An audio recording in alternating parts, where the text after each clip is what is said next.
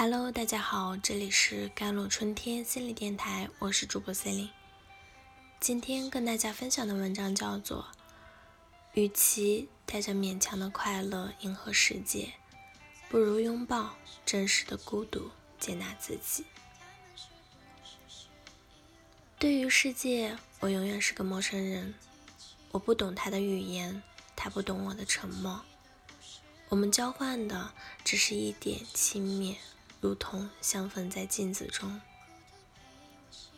为什么我总也 get 不到别人的笑点，而我努力去讲笑话，又会收到一片尴尬？做人好难，感觉自己就是一座孤岛，别人上不来，我也走不到别人的世界。再想想我初入职场的那几年，总是被领导称为和大家不在一个频道上。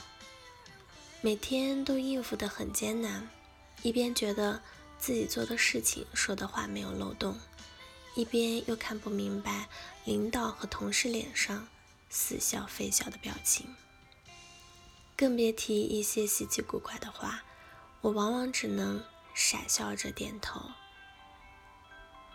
假如每人每天有二十把勺子的能量，光是挤地铁就可以消耗两勺的能量。对于我们这种猜不透别人想法的外星人来说，单单是和不同的人相处就要消耗十少能量，更别说要耗费细胞想方案、写计划，一天下来都要负能量了，心情简直会差到极点。我们也想很完美的融入到大集体，自如的面对所有人际关系的挑战。不必去耗费那十少能量，但是真的做不到啊！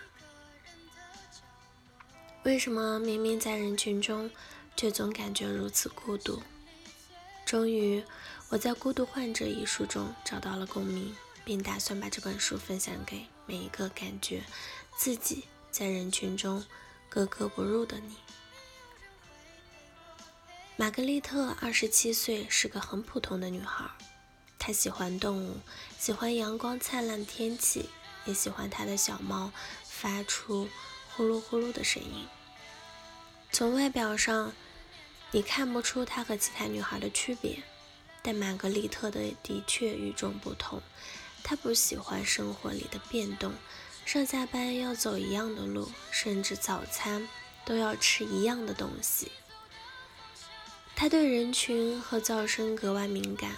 他很难听懂同事开的玩笑，也不理解其他委婉的表达。他不知道自己为什么和其他人不同。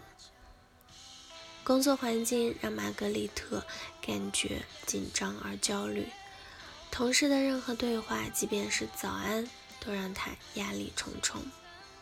唯一能感到轻松的时间，就是呆坐在厕所里。而最舒适的，莫过于在熟悉的家中穿上纯棉质地的衣服，抱着猫咪做一些简单的小游戏。他其实一直想要融入这个圈子，听从人力的意见去买新的衣服，听从男友的意见去参加聚会，甚至尝试和男友去朋友家里过节。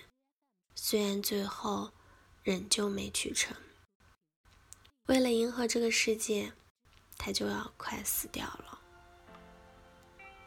男友不解，是没有忍耐，痛苦的时刻，为什么你就不能和正常人一样呢？最后，玛格丽特选择了和男友分手，并开始寻找自己与正常人不同的原因。在《孤独患者》书中，我们会了解到阿斯伯格综合症女主玛格丽特患的就是这种病。就像《雨人》中记忆力惊人的雷蒙，自闭历程中设计出大大提高屠宰率且更为人道的屠宰方式的美国动物学家。这类人虽然在人际交往上面有缺陷，但在某些领域却异常的出色。确诊后，玛格丽特终于平静了下来，因为她知道自己的这种状态是天生的。不管自己如何去讨好别人、讨好世界，自己都不会快乐。而且这些事情压根就做不好。所以，索性做一些自己先擅长的、能取悦自己的事情吧。毕竟，没有什么比好好爱自己更重要。作者真的反映了我们看待世界的方式。感谢作者提倡并包容这种差异性，这是我们的现在和未来。生活中，我们听到了太多这样的劝告：你太不合群了，你得把。